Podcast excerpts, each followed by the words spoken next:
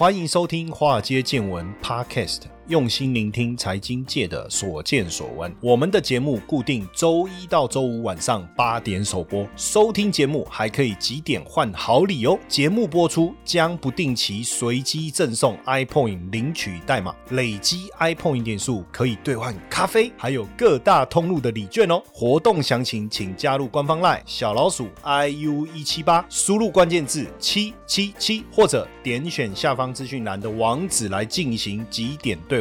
让古怪教授请您喝咖啡拿礼券吧。股票市场千奇百怪，见怪不怪。大家好，我是古怪教授谢承彦。当然，这个高股息的投资，哈，这几年成为显学，对不对？哦，那我自己也有投，我自己也有投。当然，进场的时间点也有差啦，就是你是在这个一万八进场，还是一万二、一万三呢？没有一万二哈，进场还是有差别，对不对？当然，大家最近特别关注的一个讯息是零零五六，这个是祖母级的。高股息 ETF 哈，它的成分股呢从三十档变成五十档，那很多人就说，哎哇，本来三十档现在变五十档，好像变比较厉害哦。那这样子配息会变多，还是变怎么样？哈，会有什么样的变化？哈，当然这绝对是一个大事情啊，因为元大的高股元大高股息过去的成分股是三十档变五十档，嗯，这个这个 Smart 致富杂志特别做了一个回测哈，就就是说按照它它的这个呃成分股的状态哦去回测。那韩息的年化报酬率会从过去的十二点三提高到十二点四，殖利率这多一点点了哈，但是殖利率会从百分之六降到五点七，就少一点点，配息少。一点点哈。呃，不过这个呃股价的波动会小一点，从十四点六降到十四点二，所以简单来讲，股价会稍微稳定一点点，报酬率多一一点点，殖利率少一点点，反正都一点点啊，影响不是真的那么大哈。那这个也符合我们做。所谓资产这个资产投资组合的一个测试啊，就是说你的股票持有的数量越多，当然表示你的风险越分散，你的波动一定会下降，你的报酬率会再稍微提升一些些。但是大概三十到五十这个地方的变化会比较明显，超过五十以后，这样的状态就没有那么明显。就是说，你从五十增加到一百，甚至增加两百、三百、四百、五百好了，波动会在下降的程度就有限了哈。然后绩效再增加也有限。因为现在元大高股息有八十多万的股民啊，哈，八十多万的股民，所以这样的一个了解当然变得非常非常重要，对大家来讲一定会特别关注嘛。然后毕竟原本三十档，现在都变五十档，那很多人就说，哎，是不是因为现在有太多的高股息的 ETF，所以呢，他们采取这样的动作，避免说好像看大家都越来越厉害，是不是？哦，那当然就是说，这个也是高股息。指数这是富时所发行的高股息指数，二零零七年就发布了哈。那在今年做一个调整，当然主要也是因为这个原本三十档所占台股的权重降低了哦，降低了哦，降低了，所以必须。其实占一百五十大公司的权重降低到十三点七，所以要再把这个权重拉上来，你才能够尽量跟上这个整体的一个市场哦。所以他们增加到五十档以后啊，权重就拉高到二十五点六了哈，二十五点六。当然大家会觉得说啊，这样相对抗跌一点点。那也没有真的都变比较厉害，那为什么要有这种重大的改变？哦，重大的改变。呃，元大台湾就是这一个高股息，其实是从台湾五十指数跟中型一百指数所组成的母体样，就这一百五十档股票了哈。呃，然后去预测哦，去预测未来一年现金股利值利率最高三十只股票作为成分股，然后呢，权重是用现金股利值利率来决定哦，来决定。那每年六月、十二。月会定期的审核，会定期的审核。那定期审核，审核前会公告前一年财务年度不配息，那不符合指指数资格就删掉。就是说审核前已经说不配息，它会删掉。那未来一年预测现金值率排名上升到，就它不是成分股，不是这个一百五十档里面的成分股，可是现金值率排名上升到第十五名以上，就可纳为成分股。那现有的成分股呢？如果未来一年预测现金值利率排名下降到六四十六名以下删除，那成分调整会纳入五支删除五支，哦，就它也不会哦，突整个。全部大幅度的一个异动。但是有一些情况就不是定期审核，但是会有出现这样的情况，他们会删掉，比如说被收购哦，这成分股被收购了哦，或是变更为全额交割股或停止买卖、终止上市，或是不符合指数基本规则的成分股，它会被删掉。那自然他们也就必须删掉哈。那或者是说它被从台湾五十中型一百删掉，那他们也会同步删除。但是如果非定期审核删除以后，不会立即递补上去，OK 哦，那这样就有可能低于三十只。所以像这一次他们要变五十只之前，就是二十九只哦，二十九只就是二十九只。当然这个删除的，就是说调调整，当然第一个原因就我像我刚才讲，就是说，哎，我们的这个占一百五十档的这个成分啊，从市值的比重，因为原本二零零七年的时候，这三十档成分股的比重占比占整个市场的比重，就这五一百五十只的比重是二十六趴，但是到了。二零二二年已经降到十三点七了，那这样子当然希望说市值的代表性能够回升嘛，哦，所以如果调整成五十档，哦，市值的代表性就可以回升到二十五点六，就可以回到二十五点六，哦，所以造成市值比例的一个下降，当然上市公司变多之外，还有一个原因就是因为台积电的权重越来越高，这也是一个原因，哦，那台积电的值率不高，一直以来都不高，所以被选进的几率很低啊，那结果当然它就影响到。呃，目前高股息这三十档的影响性了哈，这这主要的原因是这样了哈。那当然，三十档过去七十七年的平均值率是多少？五点九三。那加到五十档以后，值率会稍微掉下来，掉到五点五六哦，掉到五点五六。所以值利率稍微有降一些了哈，值率降一些，所以势必会有一些影响哦。那大家这个也 OK 啦，就就我觉得也不是什么太大的一个问题，风险稍微再分散一些些，那也避免单一个股权权。重过高，然后产业分布哦也能够更多元哦，也能够更多元。那当然，我我觉得还是一件好事啦哦，还是一件好事。只是说呃，现阶段大家也会开始哎增加其他的这个这个呃高股息 ETF 的布局哈，大家也开始哎会觉得说哎那那不一定只有这个零零五六啊，大家也开始也有人投资零零八七八啦哦，这个呃各种不同的这个高股息的 ETF。我的投资也越来越多哦，越来越多。那当然，因为其实投资股票，因为我刚好今天我我去录一个节目，就是他在讲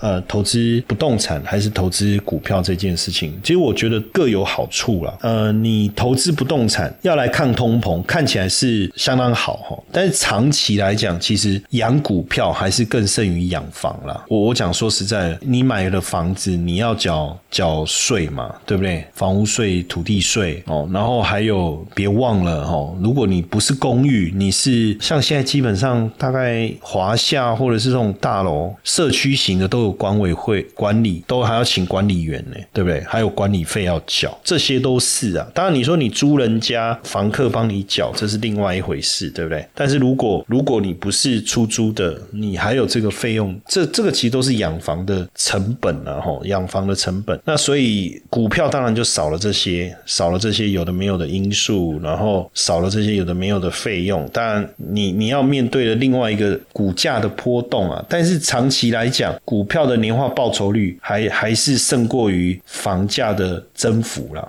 还是胜过于房价的增幅。那当然，在投资高股息的过程中，除了这个股息之外，哈，当然还包括股价，我们也希望。但就整个呃全球的市场来看呢，哈，台股的殖利率确实是最好的，哈。美国大概是一点六了，美国大从根据彭博的资料哈，美国大概是一点六，日本大概二点七，中国大概二点七，欧洲三点五，新兴市场三点三，那台湾的话有到四点五，这个股息值率就相当的好。那当然现在大家也开始关注了嘛，从纯股到这个高股息，那为什么会有这样子？当然第一个股市的波动大，然后从二零零八年对不对？股市大跌过后，开始有一批人呃以以逢低进场买股票，买一些金融股这一类的。那随着时间的累积，它这中间也不断的投入哦，那也创造了一个纯股的风潮，因为他们有很好的成果嘛，创造了纯股的风潮。但是因为不是每个人都能够从二零零八年或二零零九年的低点进场，对不对？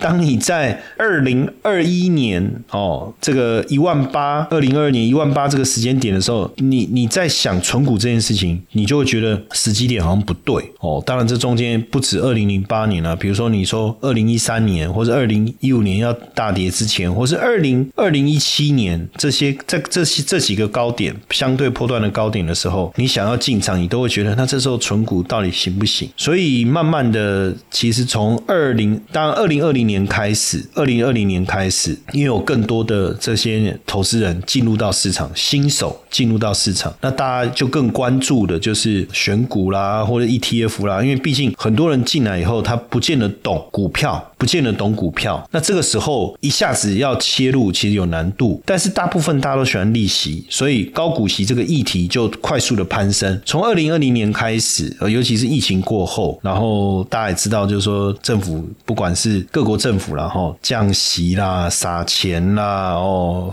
呃，有这个消费券啊，不各种方式补贴啦，其实很多资金确实是我们不不否认了，很多资金确实流入到股票市场。所以这个时候大家也在想，哎，那要怎么买？哎，高股息这个不错，就开始大家就开始以高股息为关键字去搜寻。那当然，后来也越来越多的相关的 ETF 的发行哦，发行这确实有一个好处了，就是说，你知道高股息是一个概念，就是说，当我在股市高档的时候买，我会不会买贵了？我会不会买贵了？可是如果有殖利率的保护，会不会是又是一好的机会？所以确实是这样。那再加上就是说，如果能够配息，哎，因为你知道过去大家一直在讲定期定额、定期定额、定期定额，可是你持续累积买的这些基金，除了赚，如果你没有赎回，你你你价差你就没有感觉，对不对？但如果有配息，哇，你你你才真的有投资的感觉。主要是这样。那当然，单纯选一档股票投，不如以 ETF，对不对？然后 ETF 只要它的逻辑是对的，你也不用自己再去烦恼选股的问题，题持股够分散，ETF 帮你做筛选哦。那加上它会定期审核，你也不用去烦恼。重点是什么？有些高值利率的股票可能相对比较贵哦，一档要一两百块哦，两百块，那你买一张就要二十万，对不对？买一股是两百块，但问题是，如果你要买买买十档，有有，当然有人是重压一档啊，但是我是像我的话，我可能一次会买个五档十档的话，那我当然觉得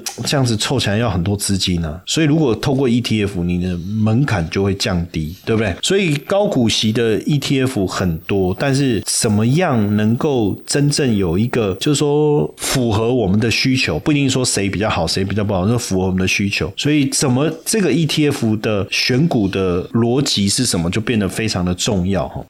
接下来就是我们今天的彩蛋时间，iPhone 领取代码 N 二零零三。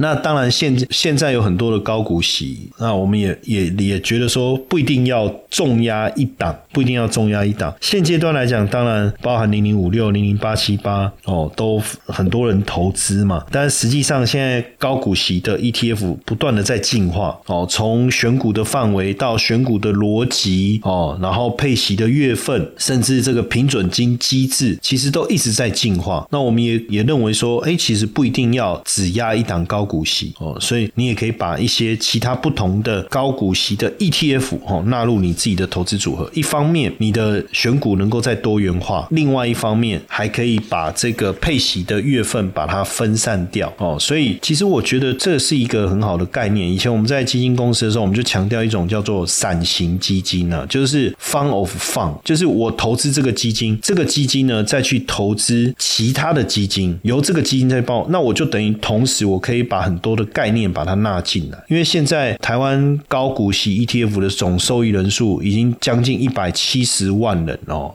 应该一百七十万人，所以你要怎么样的去强化你的这个组合，就变得非常非常的重要哦。如果几个比较多人在在投的，包含了元大高股息，对不对？它是呃年配之后搞不好会不会改，我不晓得。然后国泰永续高股息是季配，就二五八十一。所以这个时候你有没有发现，如果元大高股息大家本来就有买。哦，它是十月配，后来国泰永续高股息加进来以后，它是二五八十一，所以你就二五八十十一都可以拿息，对不对？哎，那如果我们再加一个三六九十二的呢？那不就二三五六？八九十十一十二等于一年有九个月的配息，你都可以拿到了哇！那这样的效果会不会更好？哦，会不会更好？那当然，我最。近有一档是这个群益的台湾精选高息哦，我们也来呃一起跟跟大家分享介绍一下，因为刚好时间它就刚好可以这样错开，你这样基本上你的几乎可以达到月月配了哈。呃，群益这一档是代号是零零九一九哈，那是在它的呃选股的方式哈，是呃市值针对市值前三百大的股票，目前是样本数应该是所有高股息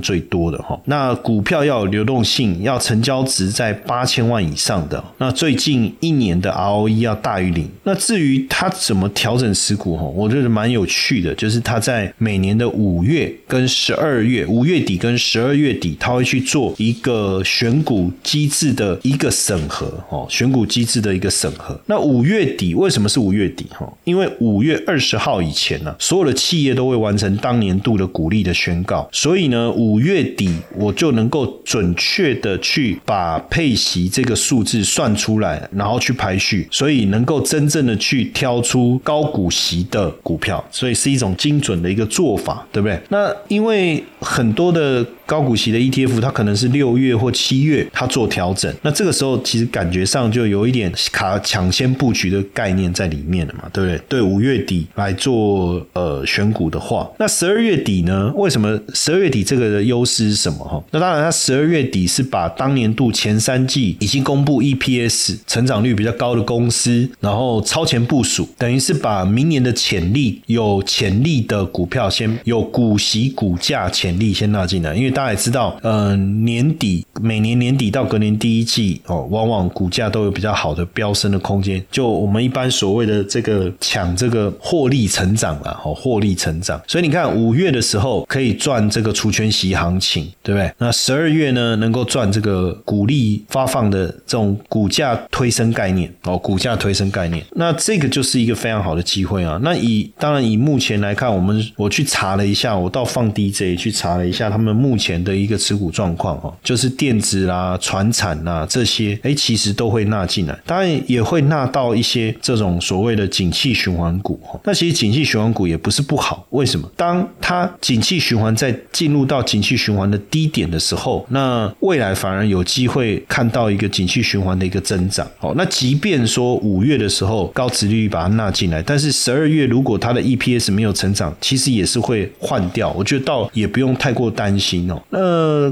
根据资料来看呢，哈，就是呃零零九一九啊，从它的股利率来看哦，大概平均算起来有到八点六，有到八点六，这个股利率啊是比大盘的四点多还来得好哦，四点多还来得好，看起来是这样哦。但当然你说我们投资高股息，如果有稳定的股利报酬率。当然是不错哦，当然是不错。但如果还有所谓的股价的报酬率的话，那会不会更好？会不会更好？那我们我我也透过这个网络，我也找查了一下，看看他们有没有做相关的一个这个资料的整理哦。那我就发现说，哎，假设从二零一六年哦十二月底到二零二二年八月底，他们做了这样的一个统计啊哈，如果持有一年股利的报酬率是落在七点九，如果持有两年年化是九点四。持有五年的话，年化股利报酬率竟然高达十二点五。那总报酬率的部分，持有越久，总报酬率是越高的。总报酬率是越高的。持有五年下来哦，总报酬率是相当惊人哦。价格的报酬率有到四十几趴，将近五十趴。那股利的部分的报酬率累积下来就超过六成，这是呃相当惊人的一个一个累积的个情况哈。那如果说能够去定期定额投资它哦，去定期定额投资它哈，投。资五年正报酬率的几率哦，将近九十趴，将近九十趴。那平均报酬率不含股利哦，就是我定期定额投资不含股利的平均报酬率可以达到二十五趴。那如果股利再纳进来的话，其实就相当惊人了哈，相当惊人。那当然这一档群益台湾精选高息的 ETF 零零九一九哦，已经挂牌上架，是十月二十号挂牌啊。挂牌以后哇，表现还不错哦，一路上涨，涨幅大概已经超过百分之十了。那它的经理费其实不高哦，经理经理费才百分之零点三呢，经理费才百分之零点三。那经理费低，当然自然而然你的那个持有这个收益啊，哈，相对来讲应该会比较好，对不对？那配息的话，每年三六九十二配息等于季配啦。所以我刚才才讲说，哎，其实大家如果原本就持有这个零零五六，那如果你再加上这个呃零零九一九哦，因为很多人也有零零八七八嘛哈，我说你你刚好把它变成搭起来，你几乎就可以达到月月月配哈。实际上我我呃，如果在今年年初的时候哦，就是二零二二年年初的时候，你叫我投我我大概也没有兴趣，但是现阶段这个时间点就很漂亮，因为我现在也也教大家一个方式哈，什么叫红绿灯景气灯号红绿灯策略哈？其实我教大家这个策略是这样，景气灯号不知道大家知不知道，就景气灯号其实它有分颜色，有分颜色，从蓝灯开始看好了，就是蓝灯就是景气最差的时候，那分数是九分到十六分，然后再再上来就是景气开始。慢慢脱离谷底了，哈，那就是呃黄蓝灯是十七分到二十二分，然后景气再往上走，就是处于稳定的阶段，是三二十三到三十一分是绿灯，那景气持续扩张就会进入到黄红灯，三十二到三十七分，那再往上就景气很热，那是三十八到四十五分是红色，所以我就说，如果你要做这个这个高股息的 ETF 的投资哦，我是鼓励大家，就是说你把它当成一种存钱的概念。但是它当然没有办法像定存一样啊，保本保息，你股价是会波动。可是股价会波动，也也代表另外一个好处啊，就是说股价低的时候，你同样的钱你会持有更多的部位嘛，对不对？或者是说你的殖利率会更好，大家理解我这个意思？比如说一个稳定配息的公司，每年都配五块，当它股价在一百块的时候，殖利率是百分之五，但是当它股价大跌，跌到五十块的时候，它的殖利率就变百分之十，对不对？所以假设说你今天是投资一百块钱。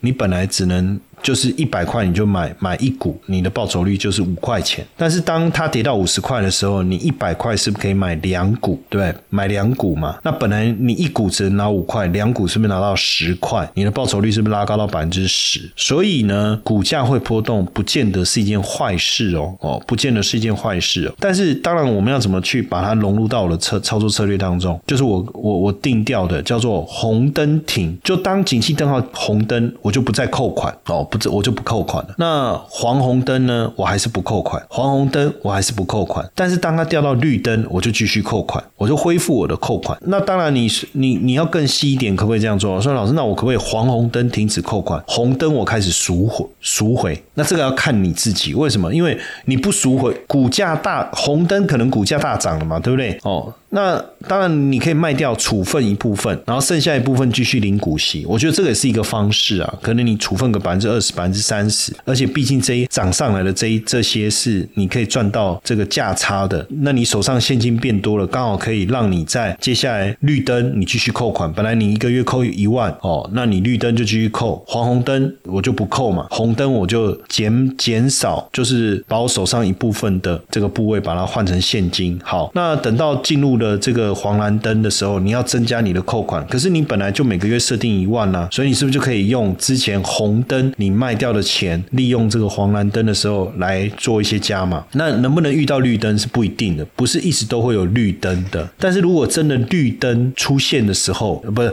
蓝灯啊，sorry，应该是说我从红灯哦，我就减码了嘛，那黄红灯我就不动。我也我也不会扣款，我也不扣款，然后等到绿灯，我会恢复扣款。哦，那表示你本来每个月五千，你就继续五千。到了黄蓝灯的时候，你哎五千，那我可不可以变成七千或八千？可以，而且我鼓励你这么做。那如果再往下掉，掉到蓝灯，哇，那你是不是看手边有没有刚好有一笔钱来直接做一个比较大额的扣款？就是这个概念哦，这叫红绿灯的操作策略。那我觉得把它拿来做高股息 ETF 的投资扣款模式，我觉得是非常非常。好，非常非常适合。所以像你看，现在是黄蓝灯嘛？那刚才我讲的零零九一九哦，就是群益这一档这个高股息的 ETF，群益这一档高股息的 ETF，你就可以可以来来加大你的扣款的额度啊，你就可以来加大你的扣款的额度啊，对不对？那如果说哎，真的后面几个月或是明年什么时候突然景气灯号变蓝蓝灯，那我相信股市一定要么先跌过，要不然也会受到这个影响下跌。这时候你就看手上有多余的资金。单笔再再多扣一点哦，就这样。那未来持续扣款，绿灯也是持续扣款哦。但是你可能从七千八千稍微恢复到正常五千的扣款。那等到黄红灯就不要再扣了，那也不用减码，也不用赎回。但是真的红灯的时候，你就就表示股市也过热了嘛。那这个时候你就赎回一部分，那这些钱当然你要拿去玩、去旅游，对不对？都可以鼓励一下自己嘛。这么认真做投资，对不对？像小时候老师给我们一个红色的贴纸，是一样的意思嘛。鼓励自己啊，那你也可以安排一些旅游行程，对不对？那这种投资不是就心情就很愉快嘛？哦，就把它变成一个方式这样来做。当然，投资一定有风险哦。那投资前，我也你你也是自己看一下这个公开说明书，然后自己去判断哦。但是我刚才讲的这个方法，如果你能够去执行，我觉得对你会很有帮助。再加上零零九一九的选股策略，我我觉得刚好蛮符合我自己想要的那个模式啊。哦，所以我如果是这这样，你也觉得哎，这样的一个模式跟你自己想要的选股的策略是很像的话，你就不用再去自己在那里忙进忙出啊，交给经理人，对不对？他的 ETF 会自动帮你去进行，而且经理费才百分之零点三，跟过去传统共同基金百分之一、百分之二相比，其实是。低很多了哈，低很多。好，那当然也希望透过这一次今天这样的一个介绍，让大家更多元的去认识高股息的 ETF 哦，也能够加坚定你加强强化你持续投资高股息 ETF 的这个信心哦。所以不用太过担心啊。很多人都说啊，台股现在这么位阶这么高，我就跟你讲用景气灯号好不好？因为用位阶啊，其实它背后还有很多的小细节，你可能位阶的高低相对还是绝。对，你要用什么指标？上市的加速有没有变了？市值有没有膨胀？这些都会影响到指数数字的大小，不够客观。用景气灯号哦，那现在景气灯号是黄蓝灯，就是加码扣款，对不对？你能够有更好的，等于是你可以用更便宜的价格去持有这些优质的公司的时候，那为什么不增加你的扣款的金额呢？哦，所以今天也跟大家分享这个概念呢，好不好？嘿，各位铁粉们，如果喜欢华尔街见闻，请大家多多按下分享键，让更多人能听到我们用心制作的节目。你们的一个小动作，是支持我们节目持续下去的原动力哦，快去分享吧！